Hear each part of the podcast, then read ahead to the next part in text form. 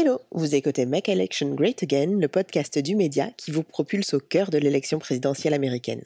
Pour ce deuxième épisode, on s'envole vers la Caroline du Sud où pour les primaires démocrates, la guerre entre Bernie Sanders et Joe Biden est bel et bien déclarée. Accrochez vos ceintures, c'est parti.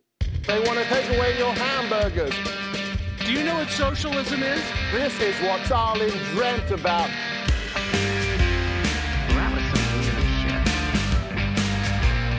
You asked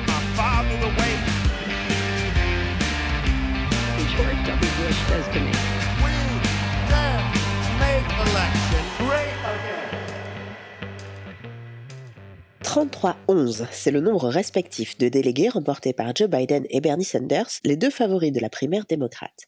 Une première victoire pour l'ex-vice-président Biden qui n'avait jusque-là pas réussi à convaincre. Quant à Bernie Sanders, longtemps relégué au rôle de trublion radical du camp démocrate, il conserve sa place de leader. Ce qui n'a pas manqué de déclencher les foudres des autres candidats lors du débat à Charleston le 25 février dernier. Alors, à quelques jours de l'échéance cruciale du 3 mars, et alors que Pete Buttigieg annonce son abandon de la campagne, qu'est-ce que les résultats de ce dernier vote ont à nous apprendre? Après une première phase où, comme on l'a vu dans l'épisode précédent de notre podcast, les médias semblaient chercher une figure capable d'incarner le rassemblement, est-on en train d'assister à un retournement dans cette campagne? Est-ce le retour en course de Joe Biden?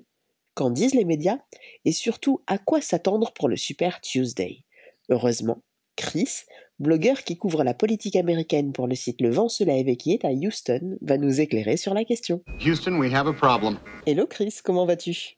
Très bien, merci.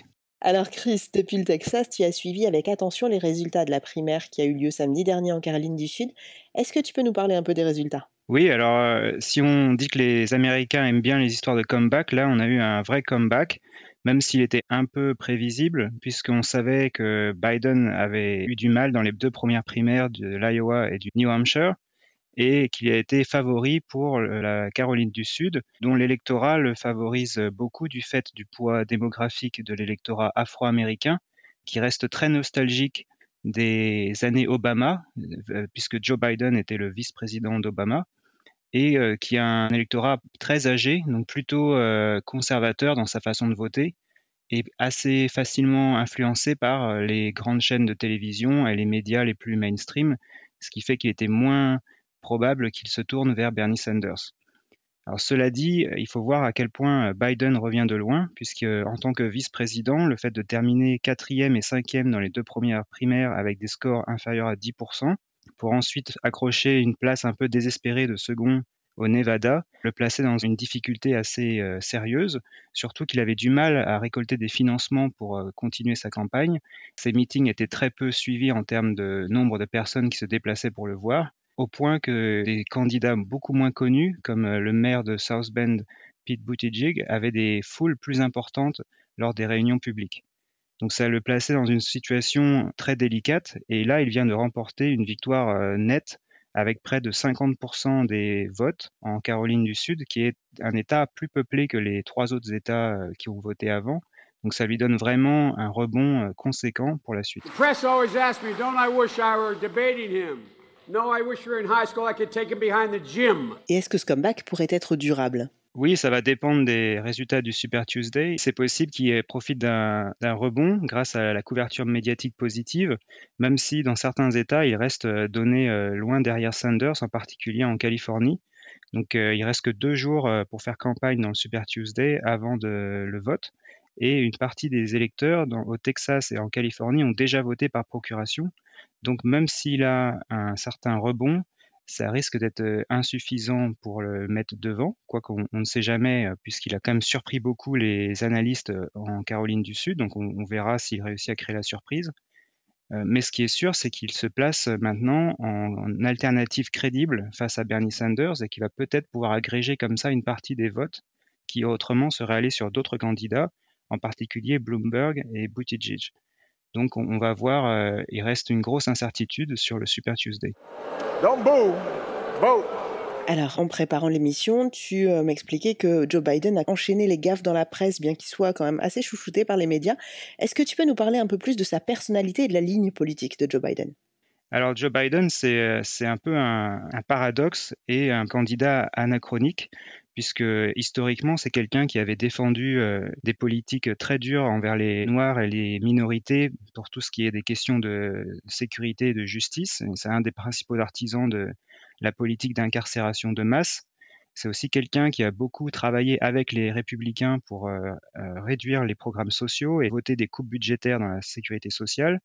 C'est quelqu'un qui a voté et qui a défendu la guerre en Irak et qui a également un passé assez lourd en termes d'image vis-à-vis des femmes, où il a des, propos ou, des comportements qui passent très mal à l'époque du mouvement MeToo. Donc c'est quelqu'un qui euh, incarne vraiment une image euh, dépassée de la politique et qui semble un peu euh, à contre-courant de ce qui se fait euh, aujourd'hui. C'est aussi quelqu'un qui avait euh, promulgué les accords de libre-échange qui sont maintenant décriés à la fois par le Parti républicain et le Parti démocrate. Et Biden est aussi connu pour euh, ses votes en faveur de l'industrie financière de Wall Street et des compagnies de cartes de crédit. Donc un candidat a priori très mal positionné, mais qui a eu un peu un, une seconde vie politique après qu'il ait été choisi par Barack Obama pour être son vice-président. Ce choix avait été justifié par l'image de Joe Biden, de vieux mâle blanc, si on peut dire, qui devait permettre à Obama de faire moins peur à l'électorat conservateur euh, démocrate, puisque Obama se positionnait comme quelqu'un à gauche et donc le premier président noir du pays. Donc Biden avait été un peu choisi pour ça, pour euh, contrebalancer l'image progressiste euh, de Barack Obama.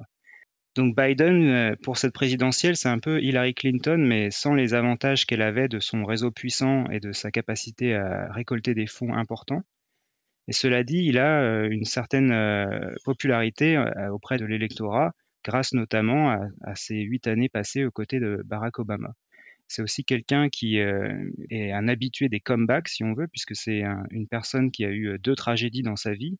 Il a perdu sa femme et son fils en 1972 dans un accident de voiture.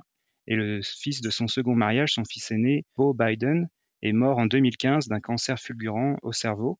Donc c'est quelqu'un qui se sublime dans l'adversité, si on veut. Et donc c'est pour ça que cette victoire en Caroline du Sud fait un peu écho à sa capacité à rebondir comme ça. Poor kids are just as bright and just as talented as white kids. Le comeback de Joe Biden, s'il a lieu, il sera rendu possible par euh, cette incroyable complaisance des médias dont il bénéficie depuis le début de la campagne. Il faut dire que Biden enchaîne les gaffes. Il a des propos euh, très curieux dans les meetings de campagne où il insulte euh, parfois les électeurs, leur euh, incite à voter pour d'autres candidats. Euh, il tient parfois des propos sexistes ou limite qu'on pourrait presque taxer de racisme. Donc c'est quelqu'un qui avait beaucoup de difficultés à se présenter comme sérieux candidat. Il a eu des lapsus importants lors de certains meetings. Et cependant, il a eu toujours cette complaisance médiatique, comme si les médias ne voulaient pas trop le charger, alors qu'il a été pourtant impliqué dans le scandale ukrainien lorsque Trump a été ciblé par une procédure de destitution. Et pour terminer avec une anecdote, lors des deux dernières semaines où il a fait campagne en Caroline du Sud, il s'est promené dans l'État en racontant à tout le monde qu'il avait été arrêté par la police sud-africaine lorsqu'il était venu voir Nelson Mandela euh, par le passé. Alors qu'en fait, c'est une histoire complètement inventée. Il n'a jamais été arrêté par la police et les médias auraient très bien pu lui demander des comptes et créer un, un véritable problème pour lui en exposant euh, ce mensonge grossier qu'il euh, se permettait de divulguer comme ça pendant des semaines. Et c'est seulement le jour du vote que le New York Times a sorti un article pour euh, contester la version des faits de Biden et obliger sa campagne à revenir sur les propos qu'il avait tenus. Donc c'est des choses qui n'auraient jamais été permises à quelqu'un comme Bernie Sanders, mais que Joe Biden peut faire grâce à cette complaisance médiatique qui lui permet maintenant de se positionner comme l'alternative à Sanders. Et en vain pour en finir sur les scores de cette primaire de Caroline du Sud, Pete Buttigieg, Elizabeth Warren et Tom Steyer, zéro délégué. Comment explique-t-on cet écart entre les scores des leaders et des autres candidats? Alors pour obtenir des délégués, il fallait obtenir au moins 15% du vote, et Warren comme Pete Buttigieg ont beaucoup de mal auprès de l'électorat afro-américain et hispanique, ce qui explique leur contre-performance euh, au Nevada d'abord et maintenant en Caroline du Sud. Dans le cas de Tom Steyer, il a approché les 15%, mais n'a pas réussi à obtenir le niveau requis. Donc c'est pour ça que ces trois candidats n'ont aucun délégué. Tom Steyer, qui avait dépensé beaucoup d'argent dans cette primaire, a tiré les conclusions qui s'imposaient et s'est retiré des primaires démocrates. Et Pete Buttigieg vient d'annoncer lui aussi qu'il se retirait des primaires euh, le lendemain du résultat.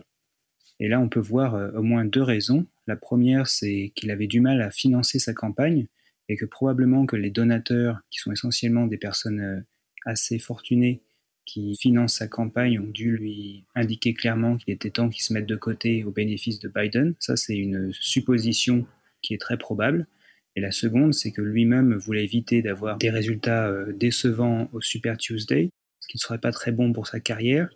Et en se retirant, il peut ainsi laisser le champ libre à Biden, qui devient de facto le candidat qui incarne l'alternative face à Sanders. Pour ce qui est d'Elizabeth Warren, c'est un peu plus compliqué puisque elle aussi devrait logiquement mettre fin à sa candidature, mais il semblerait qu'elle soit décidée à jouer les troubles faits pour Sanders puisque ça fait plusieurs semaines maintenant qu'elle attaque Bernie Sanders dans ses meetings et dans ses propos qu'elle tient dans les médias. Et il semblerait donc qu'elle cherche à, à bloquer Sanders en lui disputant les voix de la gauche du parti afin de permettre à Biden d'être le, le vainqueur en juillet. Ça, c'est des suppositions, mais en tout cas, c'est ce qui semble se passer.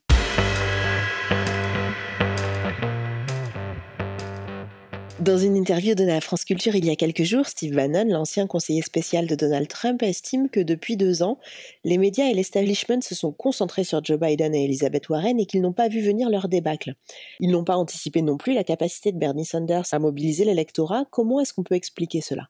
D'abord, je voudrais quand même dire que c'est assez incroyable que France Culture invite euh, Steve Bannon, qui est quelqu'un qui est ouvertement raciste, qui a tenu des propos euh, vis-à-vis de la Shoah vraiment inquiétants, où il dit qu'il est fasciné par la précision, l'organisation et la planification euh, qu'il qualifie de parfaite des Allemands dans les camps d'extermination d'Auschwitz et de Birkenau qui en plus revendique d'être raciste et qui a créé énormément de problèmes aux États-Unis, en particulier avec son Muslim ban, qui a détruit la vie de dizaines de milliers de personnes qui ont été euh, séparées de leur famille et qui le sont encore aujourd'hui.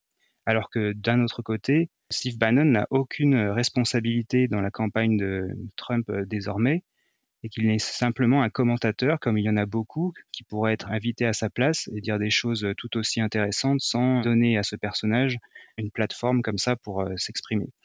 Alors cela dit, sur ce qu'il a dit par rapport à Sanders, il est vrai que les médias américains ont sous-estimé grandement la capacité de Sanders à être compétitif dans cette primaire, en particulier parce qu'ils n'ont pas vraiment compris pourquoi Trump avait été élu, quelles sont euh, les conditions euh, sociales auxquelles font face la plupart des Américains dans ce pays, qui sont des conditions précaires, qui justifient euh, l'attrait pour des candidats plus populistes, et ils n'ont pas réellement pris la mesure de ce qui se passait dans l'électorat.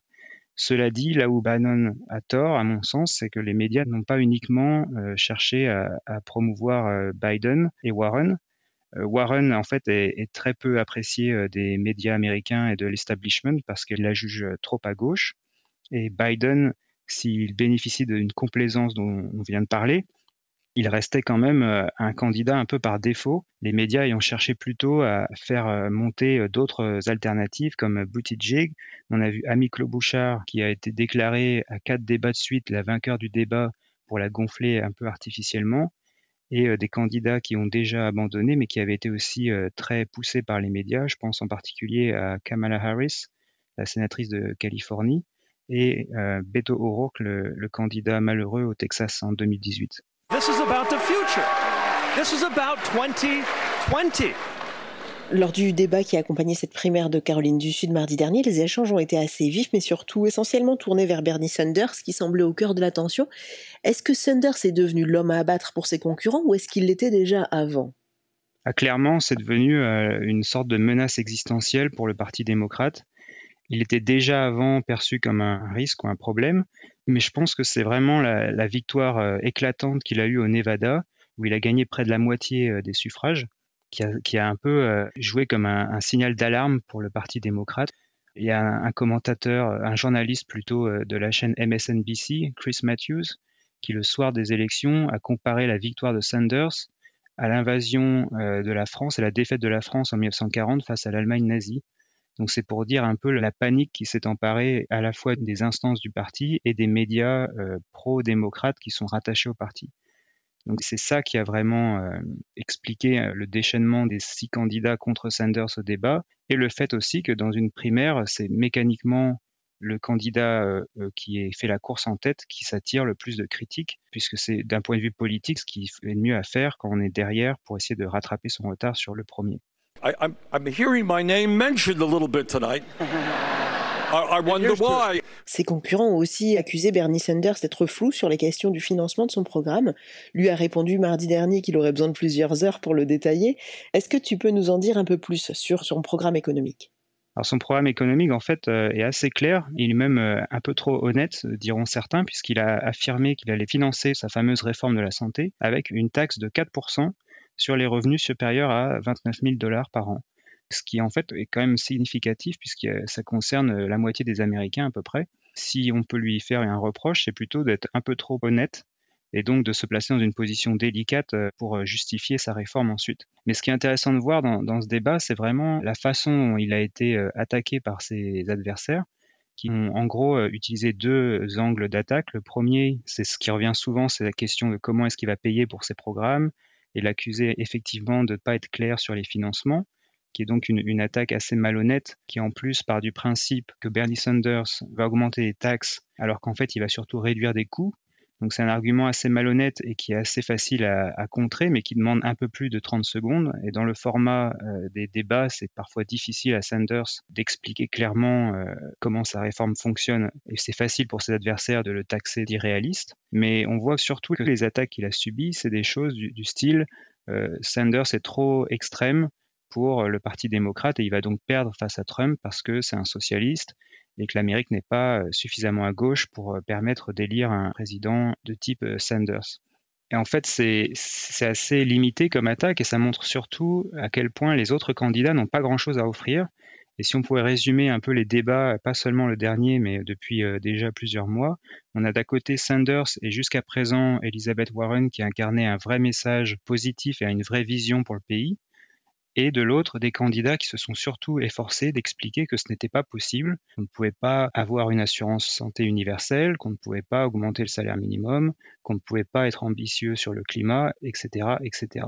Donc ça crée en fait une polarisation avec d'un côté un candidat qui veut incarner un projet d'avenir et de l'autre des candidats qui sont plutôt dans la modération et dans le on ne peut pas, ce qui peut poser problème euh, en vue d'un affrontement avec Trump pour l'élection présidentielle. Medicare for all will save money. Et selon toi, justement, qui pourrait tirer son épingle du jeu dans cette stratégie d'opposition alors que le Parti démocrate se trouve dans un contexte où il semble chercher la figure fédératrice pour affronter Trump? Jusqu'à présent, c'était la grande question euh, qui expliquait un peu la division du parti, puisque les électeurs comme les cadres cherchaient désespérément quelqu'un pour euh, incarner l'alternative à Sanders. C'est d'ailleurs pour ça que Bloomberg a pendant un moment été vu comme le potentiel sauveur, c'est pour ça que Bloomberg a pensé qu'il pouvait incarner une alternative, même si ses performances au débat montrent qu'il est quand même limité dans sa capacité à faire campagne efficacement. Mais là, avec la, victoire euh, tout de même remarquable de Biden en Caroline du Sud, il semblerait maintenant qu'on se dirige vers une primaire où, en gros, il va y avoir euh, un duel entre Sanders et Joe Biden.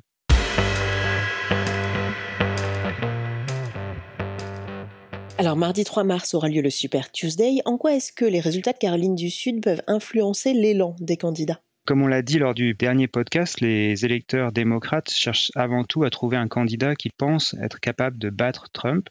Donc forcément, quand on gagne une primaire avec un, écart important, cela euh, permet de justifier la capacité d'un candidat à gagner des élections. Donc c'est ça qui peut aider euh, Biden à rebondir pour le Super Tuesday.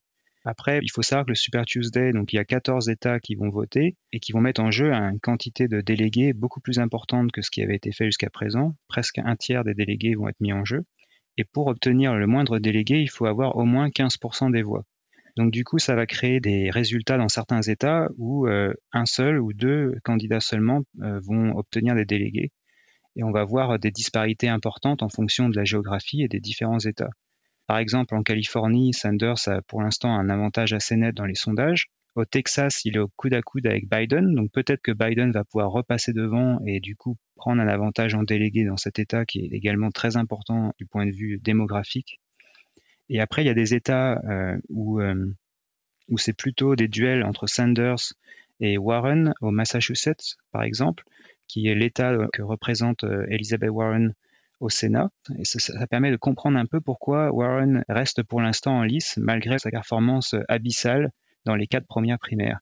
Parce que en permettant de disputer ses États à Sanders, elle va pouvoir le priver de certains délégués et donc permettre à Biden de rester compétitif face à Sanders à l'échelle nationale. Pour Michael Bloomberg, c'est aussi une grosse étape à venir. Il a misé énormément sur, euh, sur ce Super Tuesday. Est-ce qu'il faut s'attendre à un effet Bloomberg? C'est très difficile à prédire. C'est clair qu'il a, beaucoup dépensé. Moi-même, j'ai reçu des publicités dans ma boîte aux lettres de Bloomberg.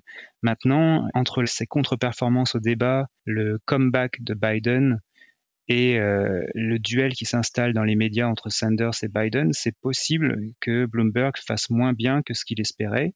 Donc on va, on va voir, c'est difficile à anticiper. Mais euh, pour l'instant, ironiquement, la participation de Bloomberg aux élections est plutôt en train d'aider Sanders puisqu'il cannibalise une partie de l'électorat qui irait normalement vers Biden. Donc c'est assez ironique de se dire que ce milliardaire qui a dépensé déjà plus de 500 millions de dollars pour bloquer Sanders est potentiellement en train de l'aider à obtenir la, la victoire. Merci pour cet éclairage, Chris. On te rappelle dans les jours à venir pour que tu nous racontes cette journée cruciale du Super Tuesday. Vous, vous écoutiez Make Elections Great Again, le podcast du média qui vous propulse au cœur de l'élection présidentielle américaine. Aux manettes aujourd'hui, il y avait Théophile, Théo et Lucas. À la réalisation et à la technique, Chloé, Jordan et Adrien. Pour suivre Chris, rendez-vous sur Twitter at politicoboytx comme Texas. Vous pourrez aussi réécouter nos épisodes sur toutes les plateformes de podcast. Quant à nous, on se retrouve d'ici quelques jours pour un prochain épisode du podcast qui part à la conquête de l'Ouest, USA, Make Elections Great Again.